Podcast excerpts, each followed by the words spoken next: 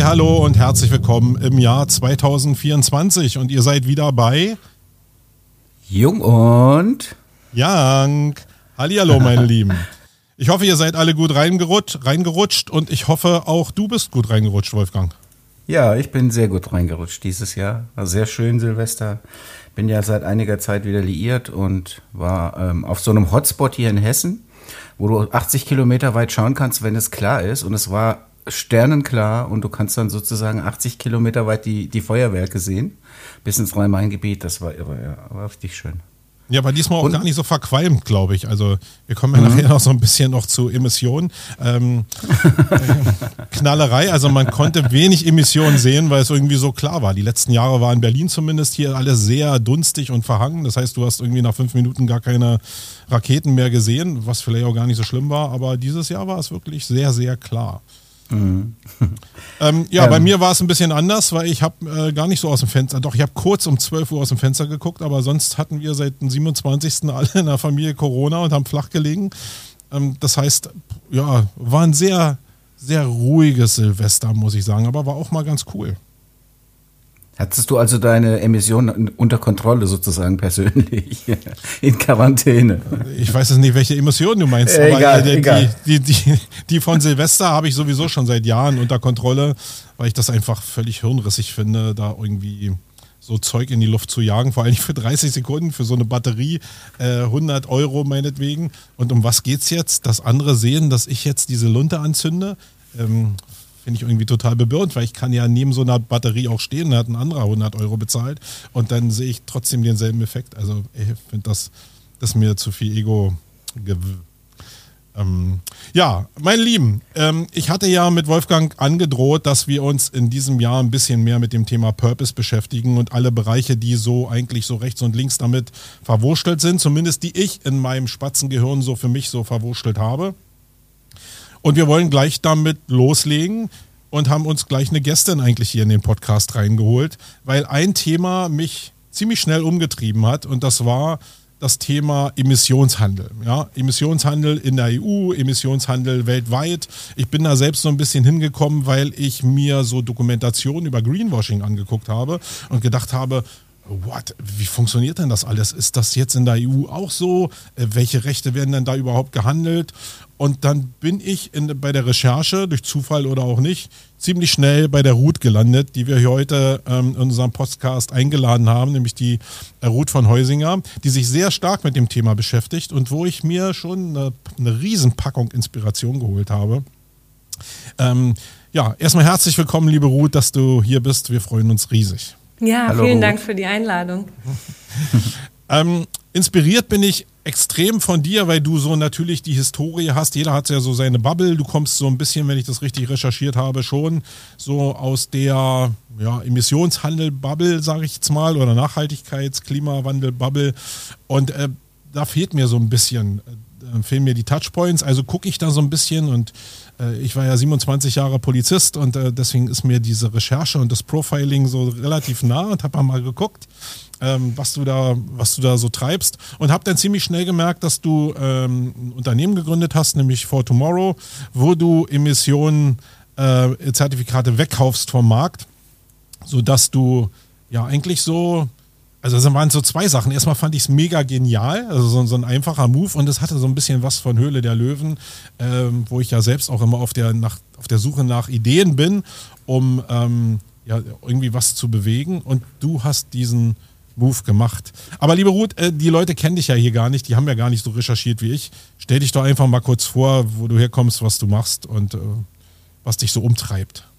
Ja, hallo, ich bin Ruth. Ich ähm, habe Physik studiert, habe dann eben lang bei einem Energieversorger gearbeitet, danach im freiwilligen Kompensationsmarkt, also für CO2-Kompensation und habe dann eben selber eine gemeinnützige GmbH gegründet, For Tomorrow um eben mein Wissen so ein bisschen zu verknüpfen. Also einmal ähm, kenne ich eben diesen verpflichtenden EU-Emissionshandel sehr gut aus meiner Zeit äh, bei dem Energieversorger, ähm, der dich ja jetzt auch umtreibt, Marco. ähm, Und Vielleicht erkennst du dich ja wieder in manchen Positionen, ja, wo du mal früher mal warst. Ja, genau, bis man das erstmal alles so verstanden hat und auch diese ganzen verschiedenen Mechanismen, die es gibt und die verschiedenen Zertifikate und es ist alles so ein Wust und man will ja was Gutes tun, ne? man will ja nicht irgendwie Geld, ähm, Geld spenden oder ausgeben für irgendwas, was im schlimmsten Fall dann noch was Schlechtes bewirkt. Ne? Das ist ja immer so das mhm. Horrorszenario. Und ähm, für mich war die Motivation, Fortement zu gründen, wirklich Menschen eine Möglichkeit zu geben und jetzt eben auch Organisationen wirkungsvollen Klimaschutz in Europa voranzutreiben. Also wirklich dafür zu sorgen, dass hier weniger Treibhausgase ausgestoßen werden und eben einen großen Hebel zu haben auf diese großen Emittenten, also die Stahlindustrie, die Kohlekraftwerke und so, auf die ich sonst als Privatkonsument eben keinen Hebel habe. Und dafür habe ich dann Fortemont gegründet vor ein bisschen über drei Jahren, habe das alles alleine aufgebaut. Das war eine echt cool. anstrengende Zeit, muss ich sagen. Jetzt sind wir zum Glück ein Team äh, von mittlerweile sechs Menschen. Ähm, und wir haben es geschafft, wirklich dank den vielen Spender und Spenderinnen, die, die mit uns wirkungsvollen Klimaschutz vorantreiben. Also da bin ich echt super dankbar für. Und es ist schön zu hören, dass du mich da so schnell gefunden hast dann. Ja, es geht sehr gut ins, in, in, also vom Allgemeinverständnis in den Kopf, muss ich sagen. Auch wenn ich äh, schon das Gefühl hatte, ja, ich habe es nicht so richtig kapiert, aber das, wie du es erklärt hast, auch war in sich sehr schlüssig und logisch. Aber sag mal, äh, nun warst du bei einem riesen Energieversorger. Also war das noch der Weg, wo du selbst da noch gar keinen Plan von, von Emissionen und so hattest? Weil ich meine, das ist ja nur ein für viele, die ich so jetzt kennengelernt habe, sind Energieversorger ja sowas wie ein Stück Feindbild, ja. Ähm. Nee, also das war schon, ähm, ich habe mir da schon einen guten ausgesucht. Das war ähm, damals auf jeden Fall der größte Produzent erneuerbarer Energien in ah, okay. Europa. Ähm, und ich hatte damals eben gedacht, äh, wenn wir die erneuerbaren Energien ausbauen, dann lösen mhm. wir die Klimakrise damit. Ich habe dann da eben diesen Emissionshandel kennengelernt und habe eben auch gesehen, dass es nicht ganz so einfach ist also erneuerbare Energien sind ein großer Baustein. Aber was ich da vor allem gelernt habe, ist dieser systemische Gedanke. Also, dass wir wirklich das System verändern müssen, in dem wir leben. Und das geht eben sehr gut über diesen europäischen Emissionshandel. Mhm. Na, vielleicht fangen wir da gleich mal an. Ich weiß gar Aber nicht genau. Direkt so. Ja, gleich rein, damit wir irgendwie ein Verständnis dafür kriegen, wie das läuft. Weil also der erste ja. Touchpoint, den ich ja hatte, war das, was ich gesagt habe, das Greenwashing-Thema. Ne? Und da wird ja sehr viel von internationalen Zertifikaten geredet. Ja, genau. Und ich habe die Abgrenzung eigentlich bis jetzt nicht so richtig gerafft, ob dann diese EU-Zertifikate mit internationalen gemischt werden können oder so. Deswegen mhm.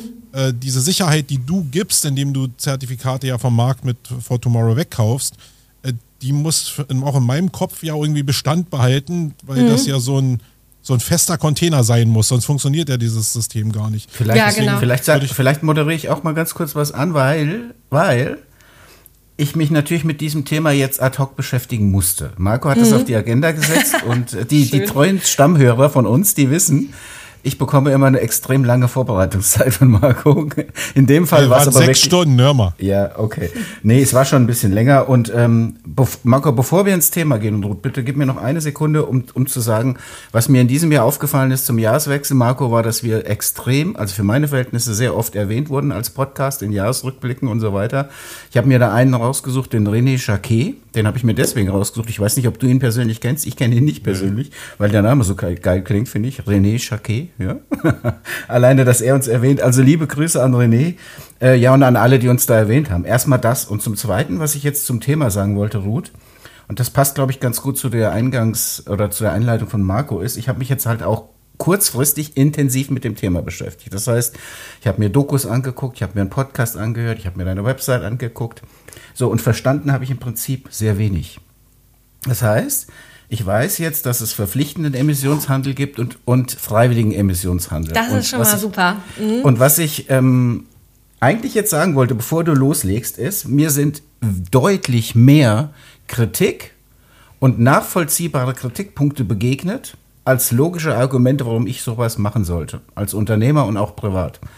Heißt, ich habe zum Beispiel verstanden, da gibt es die Stahlindustrie und da gibt es die EU, die sich 2005 dafür feiert, dass sie den Europä europaweiten Emissionshandel oder, oder Zertifikathandel installiert.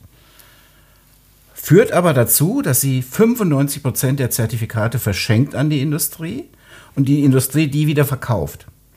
Also so habe ich es verstanden. Und ich wollte dir einfach mal meine, meine Bedenken mit auf den Weg geben, bevor du startest, weil ich wollte sagen, erklär es bitte für einen Fünfjährigen, damit mhm. ich es auch verstehe.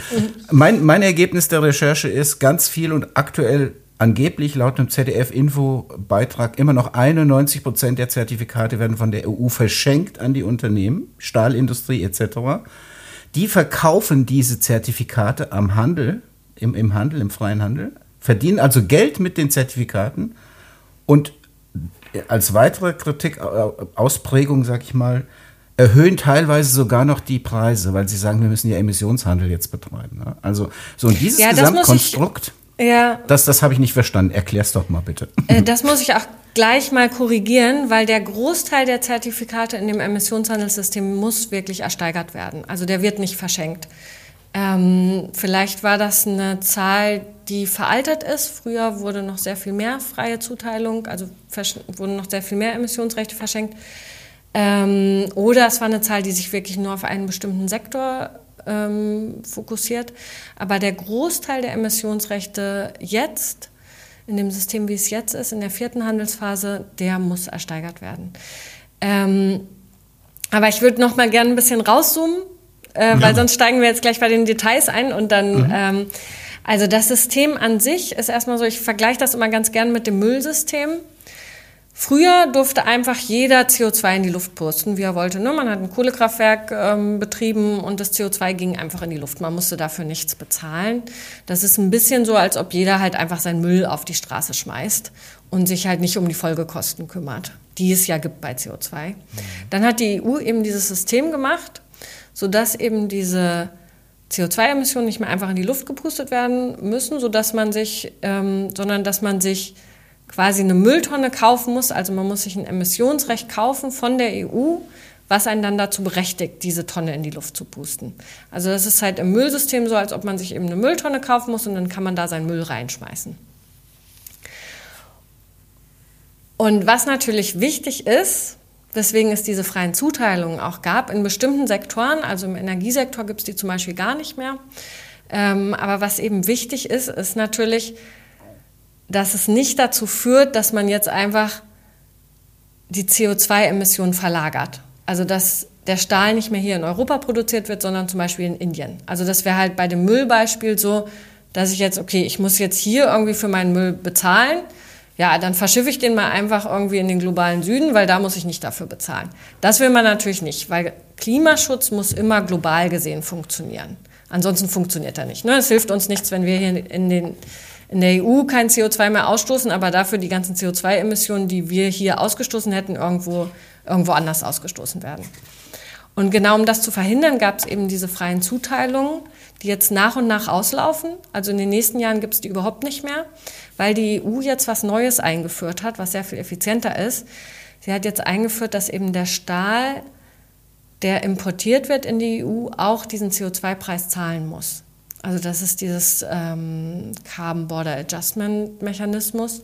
Also dass CO2-intensive Güter, die in die EU importiert werden, die müssen jetzt auch ähm, einen Emissionsrechtepreis zahlen. Also denselben Preis, den sie hätten zahlen müssen, wenn sie hier in der EU produziert worden wären. Und das ist ganz, ganz wichtig, damit man eben auch wirklich dafür sorgt, dass global gesehen die CO2-Emissionen nach unten gehen und nicht nur hier in Europa. Aber nochmal kurz dazwischen, ich habe mich mhm. gefragt, als das mal begonnen hat, ne? Es mhm. sind ja jetzt wirklich nur die, die wirklich ganz großen Emittenten auch da drin. Also ich habe so eine Zahl gefunden von 40 Prozent der Emissionen, genau. die, die, die so da sind. Ähm, aber den Mülleimer, den du gerade beschrieben mhm. hast, wer hat denn gesagt, wie groß dieser Mülleimer ist? Äh, wo sind denn diese Werte hergekommen? Ja, das hat die EU festgelegt. Und der Mülleimer wurde halt am Anfang ganz riesig dimensioniert, sodass der eigentlich den ganzen Müll fassen konnte. Ne? Und dann ja. gab es noch die Wirtschaftskrise, dann wurde eh weniger Müll gemacht. Dann gab es einen großen Überschuss an, frei, an freien Mülleimern sozusagen, ähm, den die EU jetzt gerade abbaut. Das ist diese Marktstabilitätsreserve. Da, da sind wir wirklich sehr tief auch in den Details drin. Aber es werden jetzt eben sehr viele von diesen, von diesem, also dieses Budget wird nochmal deutlich verkleinert jetzt. Ähm, weil Aber grundsätzlich ist der, der Orientierungsrahmen ist äh, eine Tonne CO2, die ausgestoßen wird. Und die ist irgendwann von irgendeinem Institut festgelegt worden, was so ein Kohlekraftwerk, wie viele Tonnen mhm. die im Jahr ausstoßen. Und danach ist dann der Mülleimer dimensioniert worden. Für alle, die. die genau, danach hat dann äh, die EU gesagt, ähm, also die EU hat die Menge begrenzt an Tonnen CO2, die ausgestoßen werden dürfen und mhm. hat dann anhand dessen die Menge an Emissionsrechten ausgegeben und ein Emissionsrecht berechtigt eben eine Tonne auszustoßen. Und jeder, der halt CO2 ausstoßen möchte, muss sich so einen Teil von diesem Budget kaufen, also einen Teil von dem Kuchen. Und der Gesamtkuchen ist eben festgelegt und der wird immer weniger. Aber also so ab 2040 gibt es halt überhaupt keine neuen Emissionsrechte mehr, dann gibt es halt nur noch die, die so frei verfügbar im Markt sind. Also die Mülleimer quasi, die früher schon ausgegeben wurden. Also die, die ich als also ähnlich wie der Bitcoin. Dann, dann, eingespart habe, die kann ich dann anderen verkaufen. Das ist ja das Handelssystem, ne? Ja, genau. Also wenn ich meinen Mülleimer nicht nutze, also wenn ich mir zum Beispiel einfach diese Rechte kaufe und die nicht nutze, dann kann ich die auch wieder verkaufen an irgendwen anders, der die nutzen möchte. Und die EU hat das so dimensioniert, diese Anzahl von Mülltonnen, die es zur Verfügung gibt, also die Anzahl der Emissionsrechte, ähm, dass eben das Klimaziel äh, CO2-Neutralität in 2050 erreicht wird. Mhm. Und also da muss würde, man aber. Hm? Ja, ich würde direkt da mal wieder eine kritische mhm. Frage äh, reinwerfen und äh, möchte aber betonen, liebe Ruth, dass es wenn ich jetzt heute so viele kritische Fragen stelle, grundsätzlich keine Kritik an dem ist, was du tust, ja, sondern ich möchte einfach ein bisschen Klarheit da reinbringen. Mhm. Für mich selbst auch, weil ich mich erst seit kurzem damit beschäftige. Zu dir habe ich auch noch später ein paar Fragen. Mal schauen, wie persönlich das dann noch werden kann, weil ich natürlich deine Karriere auch gestalkt habe und da tatsächlich ein paar Fragen zu hätte. Ähm, aber aber zu diesem Carbon Border Announcement heißt es, glaube ich. Also Adjustment Mechanismus. Adjustment, mhm. Adjustment, genau. CBAM. Ähm, Genau. Und die Frage von CBAM, die ich mir gestellt habe, das habe ich auch tatsächlich auch gelesen in dem mhm. Kontext und habe verstanden, habe es genauso verstanden, wie du es erklärt hast, dass künftig eingeführte Produkte, die CO2 verbraucht haben in der Produktion, eben entsprechend besteuert werden, sage ich jetzt mhm. mal. Die Frage, die ich mir stelle, ist das nicht ein wahnsinniger Nachteil, zum Beispiel für Entwicklungsländer, die ja sozusagen an der an der Treibhauskatastrophe bis jetzt einen verschwindend geringen Teil hatten, Anteil hatten, weil eben Konsum, Produktion etc. bei uns stattgefunden hat. Jetzt aber sozusagen adäquat gleich belastet werden mit ihren Produkten, die sie in die EU zum Beispiel einführen. Das ist ja so eine Art Protektionismus, Protektionismus könnte man fast sagen. Also die Frage, die ich stellen will, ist, ist das eigentlich gerecht? Ich finde das total ungerecht, um ehrlich zu sein. Es muss auf jeden Fall einen Geldfluss geben hin zu den Entwicklungsländern.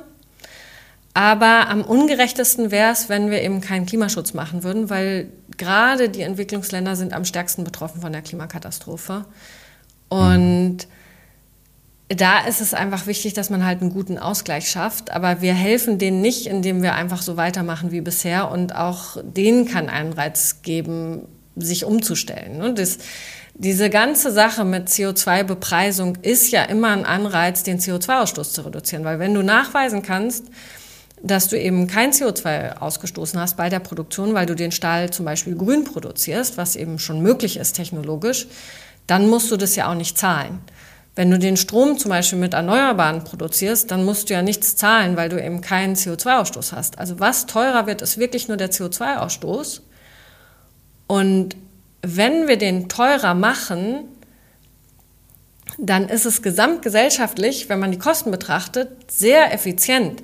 Weil das teuerste, was wir machen können, ist einfach eine Tonne CO2 in die Luft zu pusten und nichts zu tun und dann die Folgekosten zu tragen, weil die sind halt viel, viel höher als diese ganzen CO2-Preise, die wir jetzt mittlerweile haben in dem Gewurschel aus Systemen, die es so gibt. Aber, mhm. die, aber die Möglichkeit, dass die Unternehmen jetzt aus Europa weggehen und woanders produzieren, den Hebel habe ich noch nicht ganz verstanden irgendwie, weil der ist ja trotzdem da. Also wenn ich jetzt meinen Standort verlagere und bin jetzt, äh, gehe von Deutschland nach Brasilien, dann bin ich ja trotzdem weg. Äh, ja, genau. Ja. Aber was man jetzt eben nicht mehr machen kann, ist diesen, diese, also vorher war es so, wenn ich den Stahl hier in Deutschland produziert habe, da musste ich eben diesen, diesen Preis zahlen für die Emissionsrechte. Mhm. Und wenn ich dann nach Brasilien gegangen bin, den Stahl dort produziert habe und dann den Stahl importiert habe nach Deutschland, dann musste ich eben keinen Preis zahlen für CO2. Mhm. Und das hat sich jetzt genau geändert. Also es ist jetzt nicht mehr so, dass die Unternehmen sagen können, oh, die Stahlproduktion wird hier viel zu teuer, weil eben der CO2-Preis so hoch ist. Ähm, und ist halt in Brasilien viel günstiger, weil es da keinen CO2-Preis gibt. Also diese Argumentation, die gilt jetzt eben nicht mehr, weil man ja. eben diesen CO2-Preis immer zahlen muss, egal wo man den Stahl produziert, wenn man den halt in die EU importieren möchte. Also da ist ein Wettbewerbsnachteil weggefallen sozusagen, ja. mit dem die, die Industrie auch immer argumentiert. Ja, wir sind nicht genau, mit dem auch weil argumentiert wurde für diese freien Zuteilungen. Ne? Das wurde hm. auch immer als Argument natürlich benutzt. Wobei ich eben noch mal schnell recherchiert habe, also die, die Info, von der ich das habe, dass 95 Prozent der Zertifikate verschenkt wurden von der EU und aktuell im letzten Jahr, das war bezogen auf 2022, noch 91 Prozent. Das war von einer ZDF-Infodokumentation, die auch in der Mediathek steht, die heißt Klimaabzocke Emissionshandel, so Klimaabzocke Emissionshandel und die ist vor einem Monat rausgekommen. Also das waren schon aktuelle Zahlen. Ne? Dann ist es wahrscheinlich nur ähm, von einem ganz bestimmten Sektor unter ganz bestimmten Voraussetzungen, denke ich. Weil sonst können diese Zahlen nicht stimmen, weil der gesamte Energiesektor kriegt keine freien Zuteilungen mehr. Mhm. Könntest okay. du auch mal kurz recherchieren. ähm, ich versuch's. Weil der hat natürlich dieses ganze Carbon Leakage nicht. Ne? Du kannst halt den Strom nicht in Brasilien produzieren und dann hier in die EU importieren. Das funktioniert ja nicht bei Strom. Mhm. Ähm, und deswegen hat der halt schon ab 2020 keine freien Zuteilungen mehr bekommen. Das heißt aber, wenn ich mir diese ganzen Dokumentationen jetzt als Laie auch angeguckt habe, mhm. wo ja internationaler Zertifikatehandel auch oftmals thematisiert wurde, also auch wenn es mhm. nicht so benannt wurde, aber ich glaube, so war es gemeint, ähm, dann stellt sich für mich ja schon die Frage, wie geschlossen ist denn dieses Zertifikat, also dieser Zertifikateraum in der EU? Oder haben die Unternehmen noch Möglichkeiten, über diese Fake-Zertifikate daran irgendwie zu drehen? Das nee, das gar nicht so mehr. Also im verpflichtenden Markt dürfen wirklich nur die Emissionsrechte für das CO2 eingereicht werden, die von der EU ausgegeben werden. Also EUAs sind das, EU Emission Allowances. Und das ganze andere, was so im freiwilligen Markt genutzt wird, so Certified Emission Reduction, CERs, also diese CO2-Reduktionszertifikate und so, die sind überhaupt nicht mehr zugelassen im verpflichtenden Markt, im verpflichtenden EU-Markt. Ähm, und so hat die EU halt auch wirklich Kontrolle über die Menge an CO2, die ausgestoßen wird. Weil aber es betrifft dann aber nur die EU, ne? Weil da sind ja auch also große Emittenten wie VW jetzt sage ich jetzt mal, die in so einer mhm. Dokumentation bei der äh, beim ZDF auch drin waren, die ihren eigenen Zertifikatehandel aufgebaut haben. Welches Interesse haben die? Also die können ja nur ein weltweites Interesse haben für für ihren eigenen Handel. Äh, weil wenn da EU-mäßig reguliert wäre, wäre er reguliert. Dann hätten die ja gar kein Interesse daran. Und gar ja, VW ist auch teilweise reguliert mit den größeren Anlagen, die sie haben. Ähm, aber das, was du jetzt meinst, schätze ich, geht halt, ist rein im freiwilligen Markt. Also das sind rein freiwillige Ausgleiche also eher international von den CO2-Emissionen. Ne? Mhm. Okay. Da werden oft dann eigene Projekte gemacht, um halt CO2 zu reduzieren im globalen Süden. Und ähm, ja, da muss man immer ganz genau hinschauen, wenn man solche Projekte nimmt für den eigenen CO2-Ausgleich, weil da gab es eben auch wirklich sehr viel zu kritisieren. Sowas wie Katar, die dann gesagt haben, die Fußball-Weltmeisterschaft ist klimaneutral. Das war halt totaler Quatsch. Die haben da irgendwelche erneuerbaren Energienprojekte genommen, die schon längst gebaut waren, schon längst Strom produziert haben und haben dann einfach ausgerechnet, wie viel CO2 die einsparen im Vergleich zu fossilen Energien.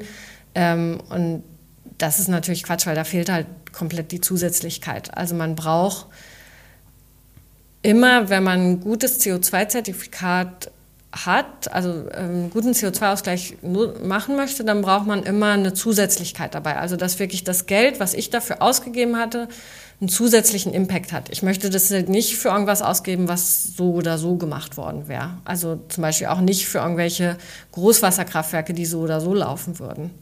Das ist, ähm, mhm. ja, mhm. da muss man wirklich aufpassen. Und das ist halt, wenn man bei Fortumor spendet, dann nutzen wir wirklich diese Spende und kaufen halt damit die Emissionsrechte weg. Genau, jetzt erklär mal nochmal, was ihr da genau macht, weil das ist ja so der spannende Part daran, ja. wo ich ja aber auch mir gedacht habe, okay, äh, wenn ihr das so könnt, dann kann man das ja grundsätzlich völlig gamen, aber fangen wir mit dem an, was, wie bist du überhaupt auf die Idee gekommen? Ja, also ich habe äh, vorher bei einem anderen gemeinnützigen Klimaschutzunternehmen gearbeitet, was eben diese Projekte macht im globalen Süden. Deswegen kenne ich die auch sehr gut. Und da gibt es auch gute Projekte. Man muss halt mhm. nur wirklich gut aufpassen. Ähm, aber da war schon immer dieses, wir müssen halt hier in Europa das CO2, äh, den CO2-Ausstoß reduzieren. Ne? Wir können die Klimakrise nicht lösen, indem wir einfach nur im globalen Süden den CO2-Ausstoß reduzieren, weil wir halt hier bei uns den hohen CO2-Ausstoß haben. Und das hat mich dann während meiner Elternzeit wieder sehr beschäftigt und dann kam eben auch wieder das hoch mit dem europäischen Emissionshandel und ich hatte mich dann gefragt, warum eigentlich noch niemand das anbietet, dass man darüber CO2 reduziert in Europa. Und ähm, ja, dafür habe ich dann Fortomore gegründet, um halt genau das anzubieten. Also um diesen verpflichtenden Markt zugänglich ma zu machen für die freiwillige CO2-Kompensation und eben den Menschen Hebel zu geben und ähm, Organisationen auf die Emissionen, auf die sie sonst halt keinen Einfluss haben. Also ich habe selber zum Beispiel auch meinen eigenen CO2-Fußabdruck berechnet. Ne? Ich bin so ein bisschen gestartet wie du auch, Marco. Mhm. Ähm, und habe dann geschaut, wie weit ich den überhaupt reduzieren kann durch meine Kaufentscheidung. Und man hat immer so ein Grundrauschen, dadurch, dass wir halt hier in, Deutschland die öffentliche Infrastruktur nutzen mit Krankenhäusern, Polizei und sowas. Alles das rechnet sich natürlich auch in den eigenen Fußabdruck mit rein oder halt den, ähm, den CO2-Ausstoß des Stahls, der in den Gebäuden ist, die wir nutzen, der geht, wird natürlich auch wieder runtergerechnet auf meinen eigenen Fußabdruck. Und da habe ich erstmal keinen Hebel drüber, über meine privaten Kaufentscheidungen. Ich kann ja nicht sagen, ich gehe jetzt nur noch in Gebäude, die irgendwie mit grünem Stahl gebaut wurden. Aber ich habe eben Hebel darüber, ähm, dass die auch reduziert werden, diese CO2-Emissionen, wenn ich Emissionsrechte wegkaufe. Dann habe ich halt direkt einen Hebel auf die großen Verschmutzer auf die Stahl-, Zement-, Betonindustrie in Europa, dass die wirklich gezwungen wird, ihren CO2-Ausstoß zu reduzieren und den Stahl halt grün zu produzieren. Mhm, weil der Anteil der Zertifikate einfach weniger wird. Das habe ich verstanden. Genau, weil halt weniger zur Verfügung steht, dann geht der Preis hoch, wenn die Menge verknappt wird und der Preis sorgt halt dafür, dass die Unternehmen umstellen. Weil aber die Technologie ist, ja ist so, bereits da. Jetzt ist es aber ja nicht so, dass ich einfach in den Supermarkt gehe oder eine Börse habe oder so und dann kommt jetzt irgendwie die Route und äh, sagt, ich möchte jetzt ein Zertifikat kaufen. Wie, wie, wie, läuft denn das technisch? Der muss doch irgendwie geschützt sein ja, im Raum. Man muss dann ein Unionsregister eröffnen bei der deutschen Emissionshandelsstelle. Und das kann erstmal jedes Unternehmen machen. Ne? Also ähm, sind auch alle willkommen, je mehr, desto besser. ähm, und dann eröffnet man da eben so ein Unionsregister und dann muss man eben Handelspartner finden oder halt an den Versteigerungen teilnehmen. Also die ähm, die deutsche Regierung versteigert diese Emissionsrechte wöchentlich. Und jeder, der Emissionsrechte kaufen möchte, kann eben an diesen Versteigerungen, das wird über die EEX versteigert, über die Strombörse, ähm, kann da eben teilnehmen und sich diese Emissionsrechte dann ersteigern und kann die dann eben halten und auch wieder verkaufen. Also man kann damit natürlich auch Handel betreiben. Das ist natürlich, aber das ist dann alles BaFin reguliert. Also man muss noch ein bisschen aufpassen, äh, weil das ja ein Finanzinstrument ist. Also in den Details wird es ein bisschen komplizierter. Ähm, aber äh, prinzipiell ist das erstmal für alle offen und die Banken sind da natürlich auch alle mit drin ne, und handeln da. Also das wird da gehandelt wie halt jede andere Ware, wie Gold oder Weizen oder Öl, ähm, wird da eben auch CO2 wie eine Ware gehandelt. Mhm. Aber so grundsätzlich wäre es doch möglich, wenn du das jetzt schaffst. Ich meine, du tust dich jetzt mit irgendeinem Großkapitalisten zusammen, der jetzt äh, total für Klimawandel steht und der sagt, ey, hier hast du einfach mal 10 Milliarden, kauf mal alles weg, was hier in der EU an Zertifikaten so möglich Kleiner ist. Kleiner Tipp, Ruth, er meint sich im Moment. Ja. nee, nee, ich meine nicht mich, aber also ich kann, also irgendwo also muss Elon es ja einen Hebel Musk geben. vielleicht, der kein ja, ja, Twitter genau. kauft, wollt, sondern ich, nach, nach Twitter würde ich den Namen nicht mehr so oft sagen, obwohl ich schon noch ein Fanboy bin, aber ja, aber wenn der kommen würde und nimmt jetzt nicht äh, für Twitter 44 Milliarden, sondern steckt die bei dir rein für For mhm. Tomorrow und sagt, wir wollen jetzt die EU, jetzt wollen wir mal ein bisschen Gas geben hier an dem Thema. Ja, äh, der wäre natürlich willkommen. Ja, das aber können wie, wir aber sogar noch machen. Ähm, wir haben den Professor Perino als wissenschaftlichen Beirat, der forscht zu diesem System, weil insgesamt ist das System sehr komplex. Es gibt da noch die Marktstabilitätsreserve, die man auch mit beachten muss. Und wir wollen natürlich ganz sicher sein, dass wir am richtigen Rädchen drehen. Mhm. Und wirklich so effizient wie möglich Klimaschutz vorantreiben.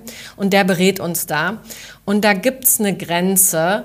Ähm, das sind so ungefähr 800 Millionen Tonnen, also 800 Millionen Emissionsrechte, die wir rauskaufen dürfen, ähm, bevor wir in einen Bereich kommen, dass wir wirklich das System zerstören. Weil das wollen wir natürlich nicht machen. Ne? Wenn wir jetzt ähm, also die 44 Milliarden würden noch nicht ausreichen, aber wenn äh, der Elon Musk noch ein bisschen reicher wäre und noch mehr der hat ja noch ein bisschen Geld, ja. Also wenn der jetzt alle verfügbaren Emissionsrechte vom Markt leer kaufen würde, dann wird die EU natürlich sagen, nee, das geht nicht. So viel dürft ihr da nicht rauskaufen. Das heißt, es hat ja eine Sollbruchstelle. Also ich glaube, die Hebel, die du da jetzt aufgemacht hast, die, die sind ja bei dem Verfahren gar nicht mitbedacht worden, oder? Doch, doch. Das, ist, äh, das hat die EU ganz am Anfang schon mitbedacht. Die hat das schon so aufgesetzt, dass man dieses System eben auch für den Klimaschutz nutzen kann und hat eben auch schon eine Funktion eingebaut, dass man diese Emissionsrechte einfach ungenutzt löschen kann. Also das, was wir dann letztendlich eben auch machen. Weil, also normalerweise ist das System so, man kauft sich diese Emissionsrechte und dann zum Beispiel ein Kohlekraftwerk muss dann einmal im Jahr ähm, einreichen, wie viel CO2 es ausgestoßen hat. Das wird dann alles vom TÜV nochmal überprüft. Und dann muss es für diese Menge eben Emissionsrechte einreichen. Mhm. Aber es gibt jetzt noch eine Sonderfunktion, dass man eben diese Emissionsrechte nicht einfach nur also nicht einfach einreicht wie bei einem Kohlekraftwerk, sondern dass man die einfach ungenutzt löscht. Also selbst wenn man gar keinen CO2-Ausstoß hatte, nichts reported hat, dass man die auch einfach ungenutzt löschen kann, um eben diese Gesamtmenge zu verknappen. Und das hat die EU damals schon so aufgesetzt, damit man eben das System auch für den Klimaschutz nutzen kann. Ähm, und äh, so nutzen wir das. Mhm, aber Weil wenn ich gerne noch mal ein bisschen, ja, Marco, ich würde gerne noch ja. mal ein bisschen auf die Person Ruth äh, zu Warte mal, kommen. dann will ich aber noch mal kurz in den, dann muss ich noch mal kurz in den Fluss bleiben, sonst, sonst vergesse ich das nachher. Ja. Okay. Es, es, es, gibt ja eine natürliche, also denke ich mir immer so als klein Fritzchen, eine natürliche Geschwindigkeit, wie die Industrie in Deutschland sich überhaupt wandeln kann. Mhm. Also es geht sicherlich schneller, als das, was jetzt passiert, da sind wir uns sicherlich alle einig, aber es gibt ja Sollbruchstellen, wo es direkte wirtschaftliche Auswirkungen hat, weil die Unternehmen einfach nicht mehr hinterherkommen, selbst wenn sie gewillt sind, umzustellen. Wo denkst du denn jetzt selbst, wenn jetzt so ein Elon Musk kommen würde, dann gibt es ja so eine Form der Radikalität, wo du sicherlich das System so kastrieren könntest, dass sich im Sinne des CO2-Abbaus eine Menge bewegt, wo aber die Gesellschaft, selbst bei denen, die es echt wollen und die echt Gas geben wollen, nicht mehr hinterherkommen, weil sie es nicht leisten können und wir dann in sowas wie in den Abgasskandal von von den großen Autoherstellern reinkommen, wo ja auch einfach Zahlen, fiktive Zahlen probiert wurden zu entsprechen, die sie gar nicht liefern konnten. Da habe ich so ein bisschen den Bammel, dass wir einfach das System, also fördern sollen wir es, aber mhm. überfordern kann doch auch ein Problem sein, oder? Ja, das gibt es, aber da sind wir noch sehr weit von entfernt. Also der Emissionshandel wurde sehr moderat aufgesetzt. Das ist ja auch gerade das, warum wir da reingehen, weil das System an sich, wie es designt ist, ist sehr gut. Aber die Menge an Emissionsrechten, die ausgegeben wurde, die ist einfach und ausgegeben wird jetzt noch, die ist einfach viel zu hoch. Und wie gesagt, viele Technologien sind schon da, sind schon marktreif. Es ist einfach nur ein Kostenpunkt, also mhm. wo es wenn es einen bestimmten Preis hat, dann kann die Stahlindustrie einfach umstellen. Dann laufen halt nicht die Kohlekraftwerke, sondern die Gaskraftwerke, die weniger CO2 ausstoßen. Ähm, also dann verändert sich da die Merit Order. Ähm, und das sind Punkte, da ist noch sehr viel Spielraum.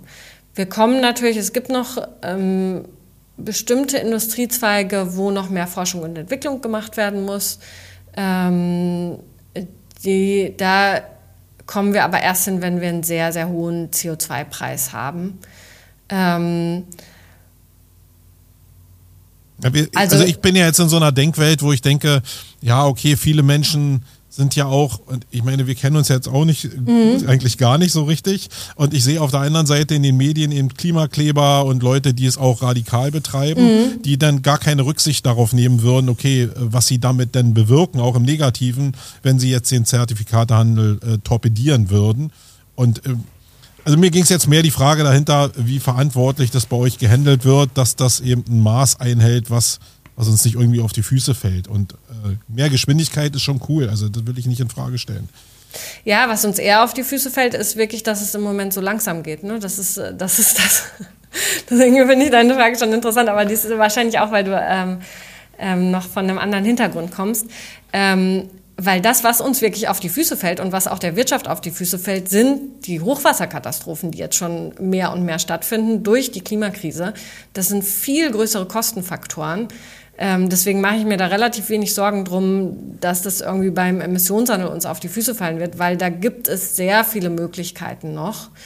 Ähm, das ist halt eher eine Preissache. Und da müssen wir schon uns darauf einstellen, dass bestimmte CO2-intensive Güter einfach teurer werden. Mhm. Insgesamt, gesamtgesellschaftlich gesehen, bewirkt es aber wieder, dass wir weniger zahlen. Weil wenn wir jetzt Klimaschutz machen, dann zahlen wir insgesamt weniger, als wenn wir keinen Klimaschutz machen und dann nachher die Folgekosten tragen müssen von den Katastrophen, die daneben kommen. Und äh, das ist was, was man sich immer wieder auch bewusst machen muss. Also es gibt dieses Social Cost of Carbon. Ich weiß nicht, ob euch das was sagt. Das ist halt die Berechnung, wenn man eine Tonne CO2 einfach in die Luft pustet, wie viel Folgekosten die verursacht. Und die liegen mindestens bei 180 Euro pro Tonne, also noch sehr viel höher als der Preis, den man momentan im Emissionshandel zahlen muss. Und das ist halt das, wenn wir jetzt eine Tonne halt rauskaufen, also ein Emissionsrecht rauskaufen, dafür sorgen, dass eine Tonne eben nicht ausgestoßen wird, dann vernichten wir ja quasi diesen Wert, weil wir es halt einfach dann löschen ne, und nicht wieder verkaufen für die um die 100 Euro, was es halt mal da wert war. Aber wir sorgen dafür, dass halt nicht diese 180 Euro entstehen an Kosten. Also insgesamt lohnt es sich total für die Gesellschaft, weniger CO2 auszustoßen. Es lohnt sich halt nicht für manche Akteure, die halt sehr viel daran verdienen. Und das ist halt gerade die fossile Industrie. Die verdient sehr gut daran. Saudi Aramco war der profitabelste Konzern letztes Jahr weltweit. Das muss man sich auch bewusst machen. Und da steckt natürlich auch sehr viel Geld dahinter und auch sehr viel Lobby und auch sehr viel Geld, was eben immer wieder auch diese Zweifel sät. Na Wolfgang, denn Feuer frei, würde ich mal sagen. Du schaust ja da schon mit den Hufen. Können die Leute ja so nicht sehen, Fragen aber. Hier stehen mittlerweile, ja. Und gerade jetzt ist ein guter Zeitpunkt, weil die Ruth das eben so toll erklärt hat. Ich fand das richtig gut erklärt. Und ich, ich schreib schon, ich sag schon mal was, was jetzt mit deiner persönlichen Frage gar nichts zu tun hat, aber was ich mir so gedacht habe und äh, so notiert habe während des äh, Gesprächs jetzt. Ich finde, das Thema total wichtig, total, also super wichtig. Ja, es geht ja nicht um, machen wir noch ein Kino auf oder nicht, sondern mhm. es geht darum, wie gehen wir mit der Erde um und mit unserem, mit unserem Lebensraum. Also es ist ein mega wichtiges Thema aber es ist einfach ein scheiß Marketing, ja. Und wir sind ja, ja. nun mal ein Marketing-Blog. Ja. Und wenn ich mir, ich habe mir nur die Worte aufgeschrieben, die ich, mit denen ich bisher nichts zu tun hatte. Also BaFin-Register habe ich schon gehört, geht mich persönlich nichts an, ja. Äh, Stabilitätsreserve, keine Ahnung. Was ja. ist das, ja? Und was ich mir so aufgeschrieben habe, ist, dass diese Branche ein mega wichtiges Thema beackert, aber wirklich ein scheiß Marketing macht. Ich sage das gerne auch mal etwas rough, weil wir haben uns jetzt damit beschäftigt und ich sag mal, äh, man hat wirklich ganz wenig Touchpoints dazu. Und das ist mhm. eigentlich schade, weil es total wichtig ist. Aber das nur mal schon mal so als Fazit, was ich mir notiert hatte. Ich habe ähm, deine Vita natürlich gestalkt, habe ich ja schon gesagt, und habe festgestellt, dass du ja eine sehr steile Karriere hingelegt hast. Also ich, ich fasse das mal aus meiner Perspektive zusammen. Ich habe es auch nicht notiert, die einzelnen Stationen, sondern einfach das, was ich jetzt noch im Kopf habe. Wenn ich was Falsches sage, korrigiere mich bitte, liebe Ruth. Du hast äh, studiert, du hast einen internationalen Abschluss gemacht oder bist international unterwegs gewesen während Studium und erster Berufsphase. Äh, hast dann bei einem Energieversorger oder bei einem Unternehmen gearbeitet, das sich mit Klima Aktivitäten beschäftigt, hast du ja auch schon erzählt. Hast aber gemerkt, dass das äh, auch ein gewinnorientiertes Unternehmen war. Also so habe ich es wahrgenommen und hast dann gesagt, okay, irgendwie möchte ich schon so CO2-Kompensation eher gemeinnützig machen. Also ich möchte da irgendwie. Ich wollte halt, dass Klimaschutz an erster Stelle steht und nicht der Profit. Ne? Das Gewinn. So der, mhm. Mhm. Okay. Macht total Sinn. Ähm, da schließen sich für mich zwei Fragen an. Das erste ist, und ich glaube, wir sind bekannt dafür, dass wir auch ehrlich hier sind miteinander, ne? Und äh, wir kennen uns jetzt schon so lange, also du kannst hier alles raushauen. Die Frage ist, dieser Schritt, für mich war das so eine, jetzt mal gefühlt, so eine steile Karriereleiter, ja, internationale Projekte betreut, etc., international unterwegs gewesen, bestimmt spannende Kollegen und Unternehmen und Projekte gehabt. Und dann zu sagen, so Break, ähm, ich mache das jetzt mal auf meine Art. Ich habe eine Nische entdeckt. Ich möchte da mm, viel Gutes tun und gehe da beruflich auch voll rein. Und das ist jetzt mal die Frage, die ich an Ruth von Heusinger stelle. Wie ist denn das Risiko? Wie ist denn die Risikoabwägung an der Stelle für dich? Also ich meine, du verlässt sozusagen den Pfad des Successful Business und sagst, ich mache jetzt mal selbst was. Das hat ja Konsequenzen. Persönlich, also immer ganz konkret, du musst natürlich jetzt nicht dein Gehalt sagen. Marco wird jetzt gleich sagen, doch. Dann sagt er immer, das ist ein Reflex, mhm. aber du musst natürlich nicht ja, deine persönlichen nicht. Finanzen. Ja doch, das äh, ist null Euro. Ich mache das nämlich alles ehrenamtlich, aber äh, ich kann das okay. gleich noch auflösen. Genau, also meine Frage ist, hast du es wirklich getan, weil dein Purpose, weil du in dir gefühlt hast, okay, das ist das, was ich machen will, das ist geil, ich kann es mir leisten und ich verzichte vielleicht auf sechsstellige Gehälter, internationale Business-Meetings in weiß ich wo, Kufnukistan oder sonst wo, ja, weil ich einfach sage, mir geht es eher, eher darum, wie gehen wir künftig mit diesem Planeten um. Und welche, wo würdest du sagen, sind die meisten Konsequenzen für dich entstanden? Also sagst du, okay, ich habe jetzt verdiene sehr viel weniger als vorher oder gar nichts? Oder sagst du, ich bin so viel glücklicher mit dem, was ich tue? Und es fühlt sich besser an. Also wie ist da die Waagschale? Das ist so die Frage. Ja, ich glaube, vielleicht muss ich da auch ein bisschen ähm, enttäuschen. Mal sehen. Ähm, also es ist so, man hat ja immer mehrere Teile in sich. Ne? Also das ist ja immer nicht so ganz eindeutig. Also für mich ist was Umweltschutz ist was, was mich echt schon seit der ähm, frühesten Kindheit berührt. Ich hatte so ein Kinderbuch, ähm, das heißt Die Kinder unter der Erde oder in der Erde. Äh, da war ich, glaube ich, vier oder so, als ich das gelesen habe. Das ist ein Buch, wo die Mutter Erde darüber klagt, dass die Menschen sie so schlecht behandeln und die Erwachsenen hören ihnen nicht zu und dann holt die Mutter Erde die Kinder zu sich und die Kinder hören ihr zu, aber die Erwachsenen hören auch nicht den Kindern zu. Und dann äh, geht die Mutter Erde eben den radikalen Schritt und lässt die Kinder in sich reingehen und die Kinder schlafen dann in der Erde. Und die Erwachsenen merken dann, dass irgendwie die schnellen Autos und das Rumfliegen und das viele Geld ihnen überhaupt nicht mehr wichtig sind, weil sie ihre Kinder verloren haben und fangen an, sich um die Erde zu kümmern und um die Natur und so. Und das ähm, und wow, es wird eben mega. sehr viel mehr Arbeit, aber insgesamt sind sie alle glücklicher danach. Und das ist ein Buch, was mich sehr berührt hat. Und ich bin auch da in der Zeit, ähm, also ich habe halt auch sehr ökologisch orientierte Eltern, ähm, habe auch eine Greenpeace-Gruppe schon mit Freundinnen gegründet zu Schulzeiten.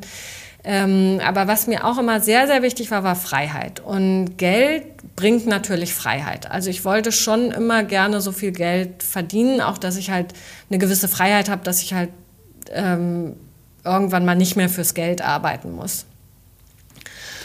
Und Wenn ich kurz einhaken darf, Ruth, ganz kurz. Äh. Ne? Ich habe ich es schnell nachgegoogelt. Das Buch heißt, weil das Buch fand ich richtig, also richtig gut erklärt wieder. Ja. Die Kinder in der Erde von Gudrun Pausewang. Und was ich sehr geil finde, bei dem Buch steht, das Buch ist auf Graspapier gedruckt, welches aus der Schwäbischen Alb stammt. So. Aber schön, dass es das immer noch gibt. Ja, ja. von 1988. Ja, mh, genau. Ja. Ja.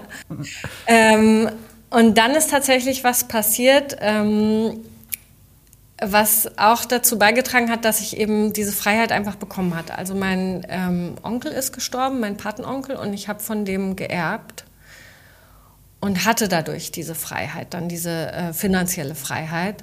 Ähm, und ich brauche jetzt auch nicht super viel zum Leben, aber ich hatte dann eben eine Freiheit, sodass ich jetzt eben zum Beispiel auch das Ganze mit Fortement einfach ehrenamtlich machen kann.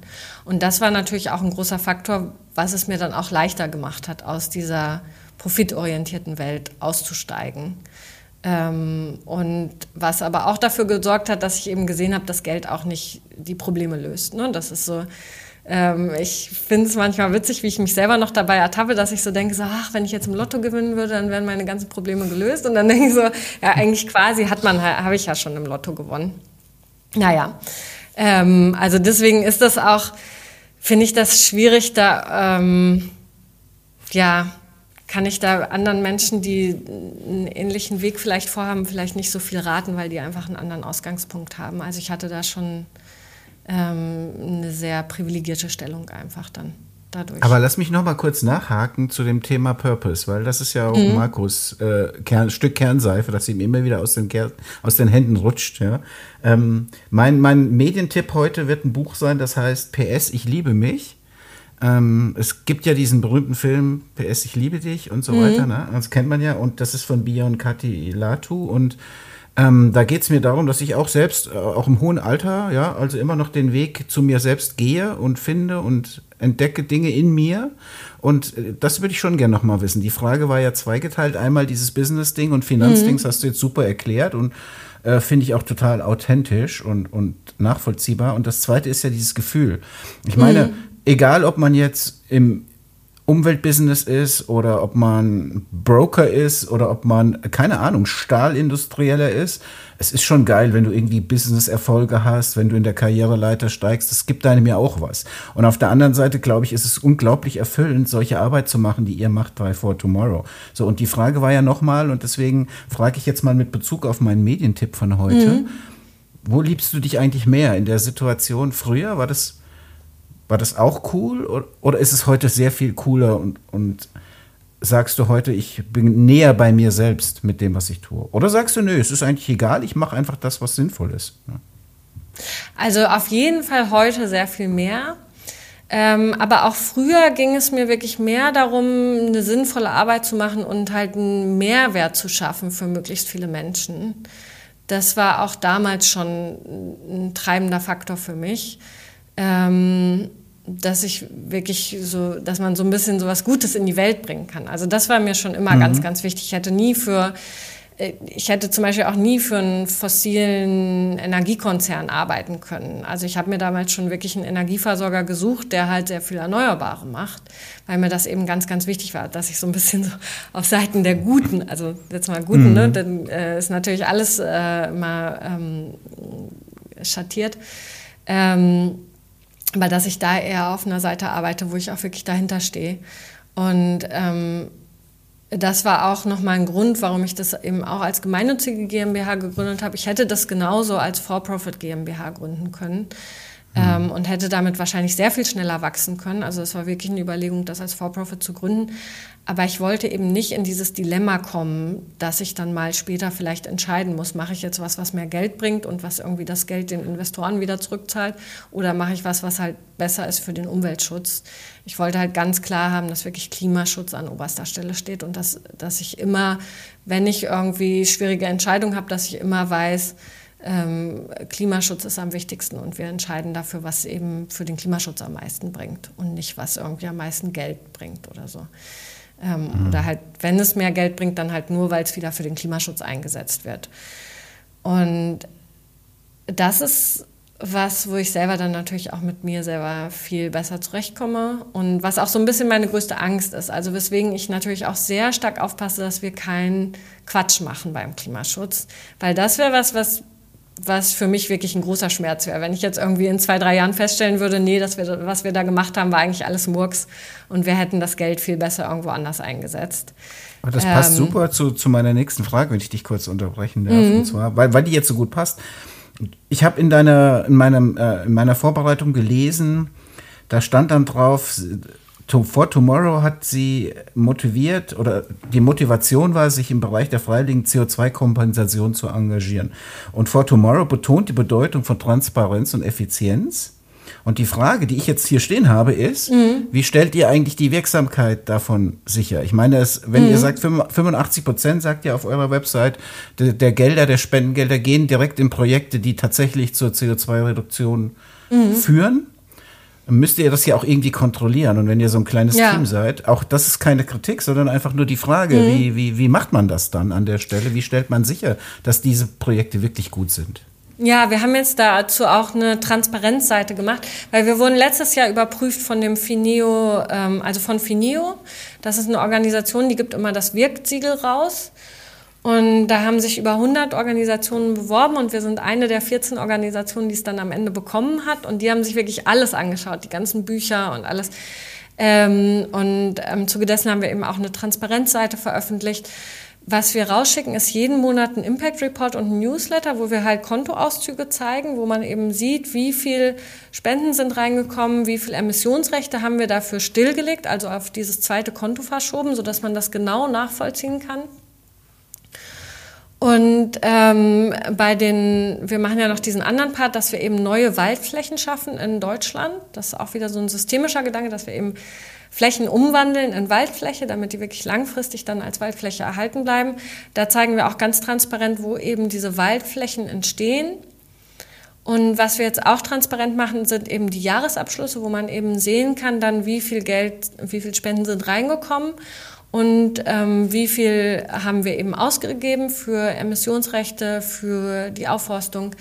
Ähm, und da wollen, sind wir aber gerade dran, ähm, das noch transparenter zu machen. Also dass wir es noch genauer aufschlüsseln, auch in den Jahresabschlüssen und auch Jahresberichte veröffentlichen, wo man wirklich genau sieht, so und so viel Spenden sind zweckgebunden für Emissionsrechte reingekommen, so und so viel zweckgebunden für Bäume, so und so viel frei. Wir kriegen auch freie Spenden, die wir halt zum Teil eben für Bildung einsetzen.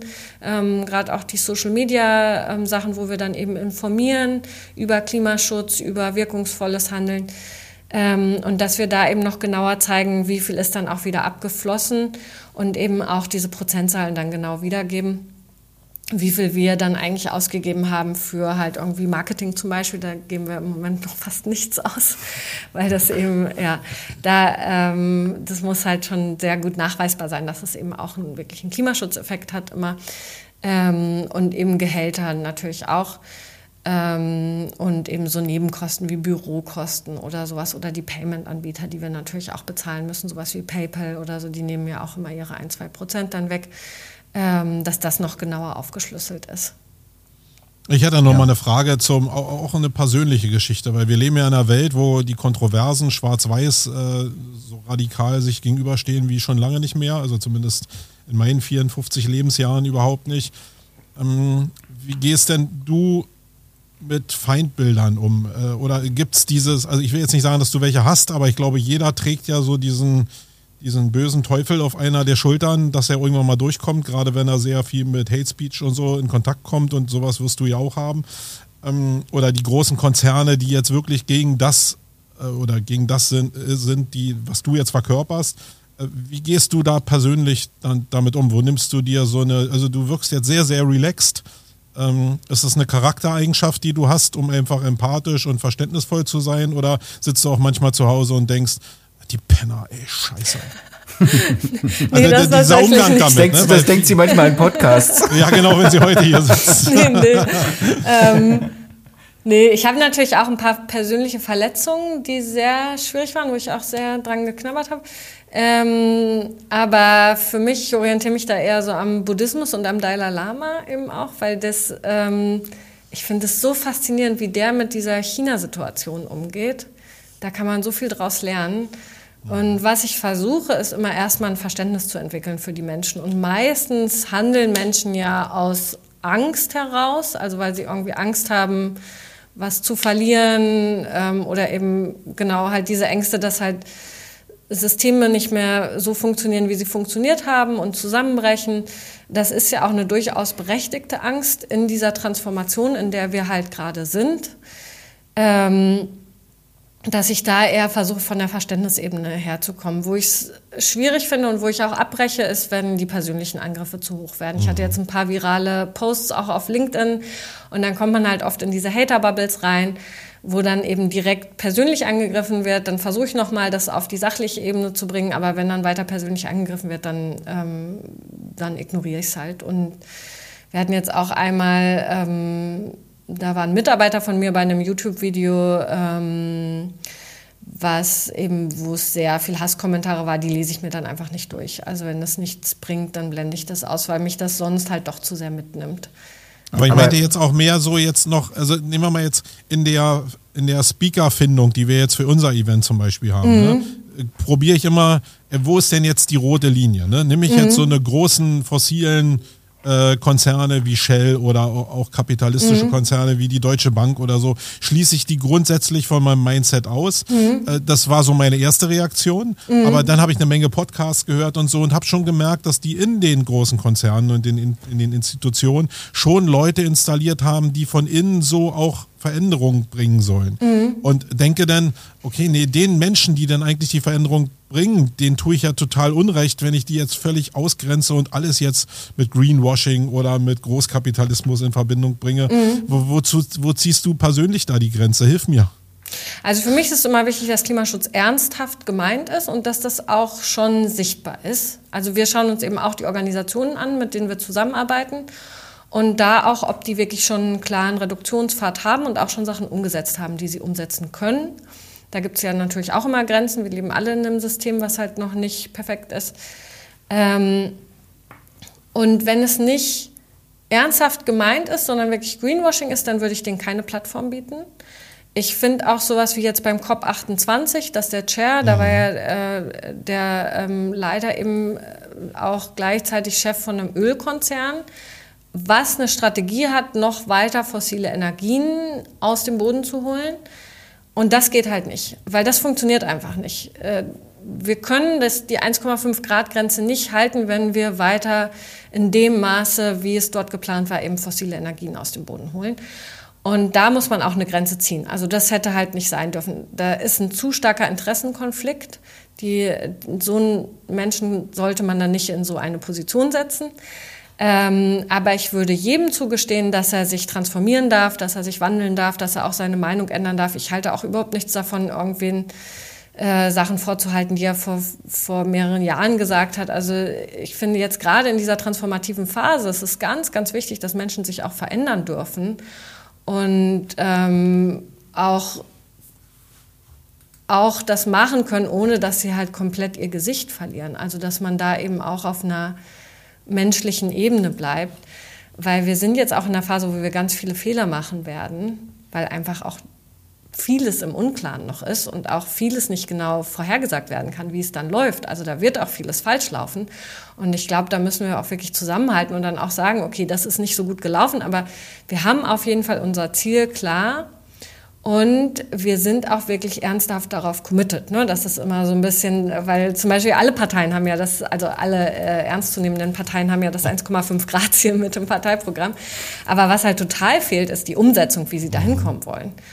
Und ähm, das ist halt was, was ich natürlich fordere. Und das ist auch was, was ich von den Organisationen fordere. Wenn eine Organisation ein Ziel aufstellt, bis wann sie klimaneutral sein möchte, dann sollte es auch einen guten Pfad dahin gehen und dann eben auch äh, sichtbar sein, dass sie wirklich diesen Pfad auch gehen und auch, dass Menschen auch bereit sind, dann ähm, eben von der Egozentrik abzurücken, also auch wirklich finanziellen Einbuße mit in Kauf zu nehmen. Oh, und das wow. ist, glaube ich, Also- das, was, ja. Da habe ich jetzt Also- gerade Gänsehaut, muss ich sagen, Ruth, weil das bringst du echt so rüber. Schade, also das ist einer der wenigen Momente, wo ich sage, schade, dass wir einen Podcast machen und keinen Videocast, ja, weil das, das nehme ich dir komplett ab jetzt. Das waren auch so die direkten Dalai Lama-Vibes. Rüber zu, rüber zu Jens Spahn. Finde einer der wichtigsten Sätze in der deutschen Politik in den letzten Jahren, unabhängig von der Partei. Er hat ja mal gesagt, sowas wie, wir müssen uns einander viel verzeihen oder so ähnlich. Wir werden uns viel zu verzeihen haben, glaube ich, hat er gesagt. Und das finde ich total, ein total humanen Ansatz zu sagen, es gibt jetzt nicht den richtigen Weg. Und auch wenn jemand vielleicht überfordert ist mit dem ganzen Thema, wenn er langsam einsteigen will und langsam versucht, Dinge zu ändern, ist das auch okay, ja. Aber wenn man das so macht wie du, ja, meine Props an dich. Schön, ja, genau. Und die Ernsthaftigkeit, ne, das ist echt ganz wichtig. Und das ist halt nicht zur Selbstvermarktung oder zum Marketing. Ihr seid ja beide aus dem Marketingbereich. Das Ja, halt nicht nur zum ist ja denn, genutzt wird. Mhm. die Frage ist ja dann gerade für uns Marketer oder für mich jetzt gerade auch. Wir haben ja jetzt eine Stunde darüber sehr komplex und sehr wieder tief darüber Stunde. ja, gesprochen, stimmt. Mega. wie, wie wir das alles in den Griff kriegen. Aber Mhm. ich muss sagen, ich habe ja selbst gestruggelt und ich habe jetzt bestimmt auch nur an der Oberfläche gekratzt. Wie ist denn dein Weg, dass man diesen komplexen, und der, der kann ja nur komplex sein, weil es, wirklich, Mhm. weil es wirklich groß ist, dieses Thema. Wie kriegen wir das denn an die Leute, dass die nicht einfach zumachen? Weil ich kenne in meinem Mhm. Umfeld so viele Leute, die einfach, wenn es, die wollen ja, aber wenn es ihnen zu viel wird, einfach zu viele Informationen, zu viele Ebenen, äh, zu wenig Vertrauen in dem Thema, die dann einfach sagen, nee, will ich nicht, ist mir, geh weg damit, ich habe keinen Bock darauf, Mhm. verstehe ich auch nicht. Ähm, wie, wie kriegen wir die in irgendein Narrativ, wie kriegen wir die ins Boot? Also, Und ich spring da mal mit rein, Marco. Ich bin komplett bei dir. Und ich habe selten in einem Podcast so viel mitgeschrieben wie in dem. Ich halte das einfach mal hier hin, ja. Und da, ihr In könnt das Rot mit auch Sicherheit, noch, in Rot. Ihr könnt das mit Sicherheit nicht lesen, aber hier steht in Rot Marketing-Ausrufezeichen. Nicht nur, weil wir aus der Marketing-Bubble sind, sondern weil ich immer wieder im Gespräch dachte, okay, mehr Verständnis, Stichwort Hate Speech, mehr Transparenz, mehr Aufklärung, mehr Unterstützung, mehr Spender, kriege ich nur, wenn ich kommuniziere. Ja? Ihr seid, glaube ich, genauso wie wir in so einer Bubble. Ihr untereinander habt so langsam die Dinge sortiert und verstanden, was Emissionshandel ist und Stabilitätsreserven sind und irgendwelche Abkommen und internationale Reserven und weiß ich was. Die Leute haben das null verstanden. Die denken, okay, mir geht's an den Geldbeutel. In Deutschland muss ich mehr bezahlen. Wir werden eh schon ausgebeutet, etc., etc. Siehe die Bauern und die Landwirte, die jetzt unterwegs sind, ja.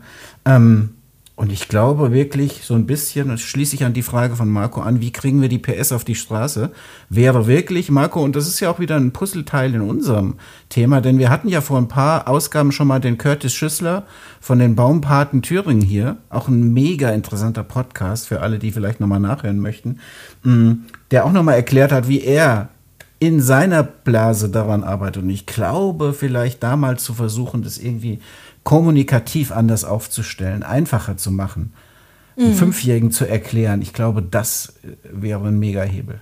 Ja, Aber, da arbeiten wir auch immer noch dran. Und Wolfgang, du bist herzlich eingeladen, dich mal mit Kost äh, auseinanderzusetzen, unserem User Research Menschen, der jetzt gerade daran arbeitet, die Kommunikation noch besser zu, hinzubekommen auf unserer Webseite, weil es muss ja nicht jeder im Detail den Emissionshandel verstehen. Ne? Was rüberkommen muss, ist, dass wir vertrauenswürdig sind und dass wir das wirklich verstanden haben und uns darum kümmern, die Spende so effektiv wie möglich einzusetzen, dass halt hier in Europa weniger CO2 ausgestoßen wird. Und, und wenn ich noch kurz ergänzen darf, du hast das vorhin so toll erklärt, ja, und das hatte ich ehrlicherweise auch vorher schon gecheckt, aber nicht so schön erklärt wenn wir nichts tun, kostet eine Tonne CO2 180 Euro die, die sind da und das müssen mhm. die Menschen verstehen, diese Kosten. Ja. Wenn wir was tun, zahlen wir aktuell 45 oder 50 oder keine Ahnung und viele Leute sagen, das ist zu niedrig und dann denken die Menschen hier natürlich, wie jetzt wird mein Gas teurer, mein Benzin wird teurer, mhm. alles wird teurer, wir müssen CO2-Abgabe zahlen, für was? Und diese Zusammenhänge sind nicht klar und mhm. ich glaube, das klar zu machen,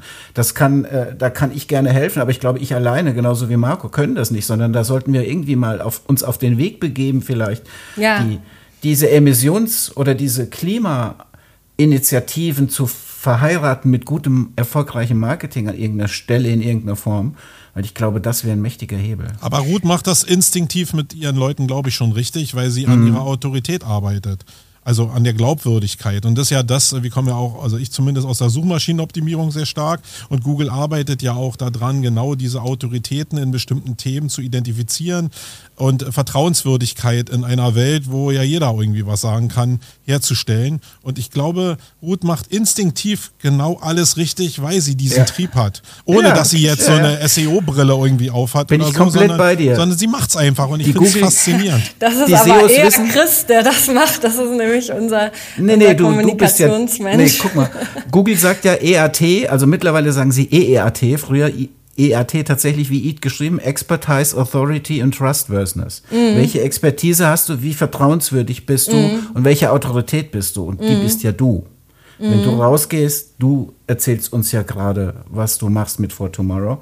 Natürlich ist das die Kunst, den Leuten zu erklären, hier gibt es Menschen wie dich und andere. Und was ich auch sehr beeindruckend fand zu Beginn, wollte ich auch noch mal loswerden, dass du nach meinem Gefühl in diesem Gespräch sehr positiv die Initiativen der EU reflektiert hast.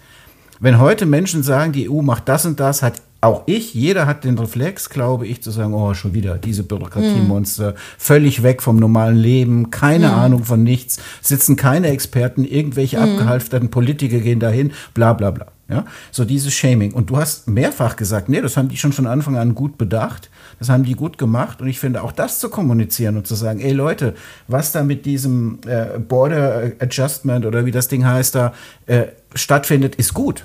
Mhm. Und das bedeutet für euch das und das. Und deshalb macht Sinn. Ich glaube, ja. das ist echt total wichtig. Ne? Ich hatte noch was hier stehen, das passt eigentlich dahin, Markus. Sorry, dass ich so aktiv bin heute in deinem. Er ist heute der Host. Völlig ungewohnt. Aber ich wollte, ich, ich möchte die Ruth noch mal auf eine Probe stellen. Bist du bereit, Ruth? Ja. Weil ich weiß, also, dass du das kannst. Aber ähm, ich habe ja vorhin schon mal gesagt, du hast gesagt, du willst die freiwillige CO2-Kompensation sozusagen fördern. Du willst in diesem Zertifikatehandel Gutes tun. So nenne ich es jetzt mal, ganz mhm. die Metaklammer drum, drumherum mhm. zu machen. So, jetzt bin ich mal gefühlt Markus Papa. Weil die Geschichte fand ich auch sehr geil. Er schenkt mhm. seinem Vater ein Zertifikat, ja. Das ist halt Marco. Der will immer nichts haben. Und ich habe gedacht, ne, dann schenke ich ihm, letztes Jahr habe ich ihm schon nichts. Ich habe ihm ein Paket mit nix Bier geschenkt, wo der Aufkleber nix war irgendwie. Und jetzt habe ich gedacht, na, irgendwas will ich ihm aber schenken und dann war das Zertifikat ganz ja. cool. Irgendwie. Okay, aber ich wollte jetzt sagen, bei uns im Marketing, und wir haben es ja jetzt mehrfach betont, dass wir aus dem Marketing kommen, äh, gibt es den Elevator Pitch. So, das mhm. heißt, du steigst ein, wir fahren acht Stockwerke so 40 Sekunden oder so, ja, und dann steige ich wieder aus. Und in diesen, ich bin jetzt gefühlt Markus Papa, das kommt vom Alter ungefähr auch hin, ja, und jetzt Ja. steigen wir zwei in den Aufzug und du hast jetzt 40 Sekunden, mir zu erklären, was du tust und warum ich bei dir investieren soll. Die Zeit läuft. 40 Sekunden. Ja, fünf sind schon drum. Okay. Möchtest du in Zukunft eine lebenswerte Erde haben, also eine, eine Erde, auf der wir alle gut leben können? Dann müssen wir uns um den Klimaschutz kümmern, damit wir halt hier dieses schöne, angenehme Klima, was wir mittlerweile, was wir haben, diese schöne Natur um uns herum, damit wir die weiter erhalten. Und das können wir am besten tun, indem wir gemeinsam den großen Verschmutzer in der EU die Emissionsrechte wegkaufen. Und wenn du bei mir investierst, dann sorge ich dafür, dass diese Emissionsrechte weggekauft werden und dass wir eben schneller zu dieser wunderschönen Zukunft kommen, in der wir alle gut leben können. Okay, Guck mal, dann. guck mal, und Ruth Steig. konnte jetzt einen Pitch ein und wir beide, wir, wir tun uns damit sau schwer. Nee, super. Also Nee, wirklich. ich wäre direkt noch ein Stockwerk weitergefahren, bis du fertig gewesen wärst. Ja, das wollte ich eigentlich eben noch. Ich wollte vorhin das noch sagen, weil das fällt mir auch ganz oft auf. Ich glaube, wir müssen viel mehr mit positiven Narrativen arbeiten. 100%, Also ja. gerade das, also wir gehen ja jetzt vom Verbrennerzeitalter in das elektrifizierte Zeitalter und das hat ganz, ganz viele Vorteile. Also wenn man sich allein mal bewusst macht, wenn wir das wirklich geschafft haben, diese Transformation zu 100 Prozent Erneuerbaren, wenn wir keine Kohlekraftwerke mehr haben, keine Gaskraftwerke, keine Verbrennermotoren, die rumfahren, dann haben wir eine viel saubere Luft. Also es wird viel schöner sein, diese Luft, die wir dann atmen, die wird halt wirklich so sein, wie sie jetzt ist, wenn wir irgendwo in der schönsten Natur aussteigen. Das Bei würden wir dann auch in den Städten haben. Und das ist halt schon allein was, wofür es sich total lohnt. Und was wir auch haben, ist, dass die Preise halt massiv runtergehen werden, weil erneuerbare Energien sind im Moment die günstigste Art, Strom zu produzieren. Das muss man sich halt auch mal bewusst machen. Bei so einem Kohlekraftwerk, da wird ein unheimlicher Aufwand betrieben. Um, um die Kohle muss immer erst hergeschifft werden per Schiff und dann kommt die zum Kraftwerk und dann wird die da verbrannt. Und das alles halt nur, um so eine Turbine anzutreiben, die dann nachher Strom produziert.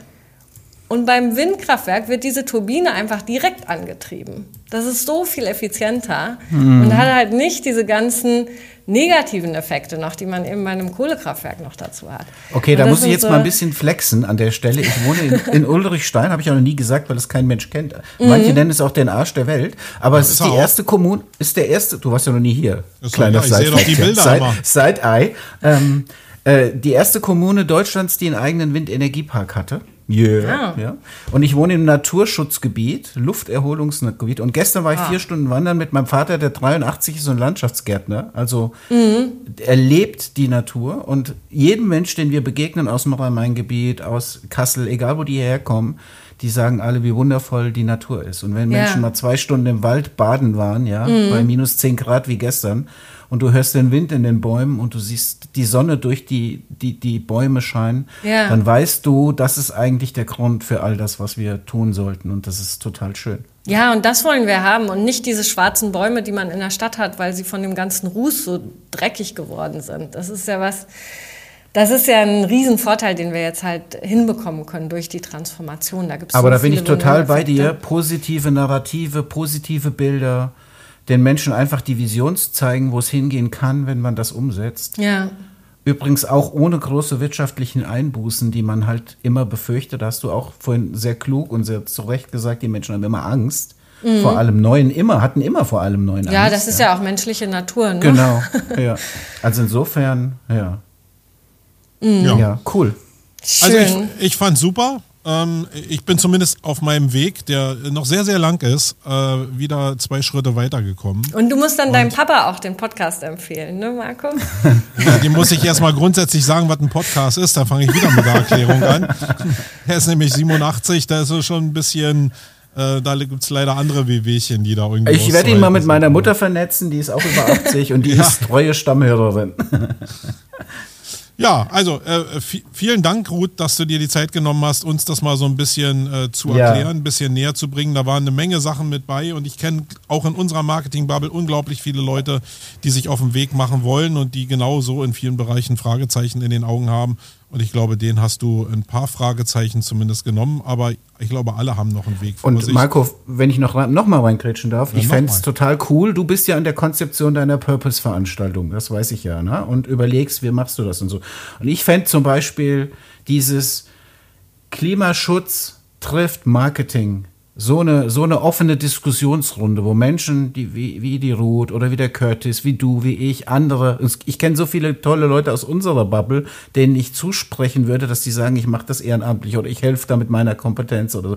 Dass man das mal an einen runden Tisch bringt und sagt, lass uns einfach mal quatschen, Leute, was können wir denn besser machen? Mhm. Ich will es halt nicht so das auf den Klimaschutz fokussieren. Das finde ich halt schwierig irgendwie, weil es nur ein Thema ist. Es gibt große Müllprobleme und so. Es gibt das Problem der Zugehörigkeit zu Unternehmen. Für mich ist es schlauer, also in meinem Purpose selbst, irgendwie das auf Unternehmen zu fokussieren. Und da ist Klimawandel ein Teil, weil das auch eine Zufriedenheit von Mitarbeitern auslösen kann, aber eben auch nur ein Teil. Ähm, da gibt es viele andere Bausteine, die da auch wichtig sind, gerade auch so dieses Thema, also ich bin so ein Verfechter von Nähe statt Distanz. Wir sind in so einer Zeit, wo Remote total angesagt ist. Ähm, ich will da viele normal menschliche könnte, Themen Könnte ja ein Unterthema sein, ne? Genau, ja. Und ähm, mhm. aber diesen roten Faden will ich irgendwie haben, weil nur Klima ist mir das ist mir auch zu wenig irgendwie, was unsere Menschlichkeit anbelangt. Und genau, mhm. Wolfgang lacht schon wieder, weil der wieder weiß, ich habe schon wieder so viele Layer im Kopf. Äh, manchmal hasse ich mich selber dafür, aber so ist zumindest mein Stell dir vor, du kriegst sechs Stunden vor diesem Gespräch das Briefing gut, ja. Das ist immer wieder die, das ist immer wieder die Synapsen-Challenge für mich, aber dafür mag ich ihn auch und äh, ja, das, deswegen kommen wir auch immer ein Stückchen weiter, finde ich, mit jedem Podcast. Ja, es war ein schönes Gespräch, also sehr spannend. Du musst Alles mir nochmal diesen Link zu den 91 Prozent schicken. Das möchte ich nochmal. Ja, genau. Hinterfrag ja, das, heißt, ruhig, was Wolfgang sagen, sagt. Kann ich dir sagen, nee, kann ich dir sofort sagen. Ich habe es ja aufgeschrieben hier. Das ist bei, findest du bei YouTube und in der ZDF Mediathek. Und das heißt, ist eine Sendung von ZDF Info. Die heißt Klimaabzocke Emissionshandel. Und ist vor okay. einem Monat rausgekommen.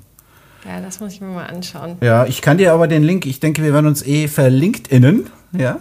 Und dann Ach kann ich dir den Link auch nochmal schicken. Auch noch Mhm. Ja, ja deinen Tipp wolltest du noch sagen, ja, ne? genau.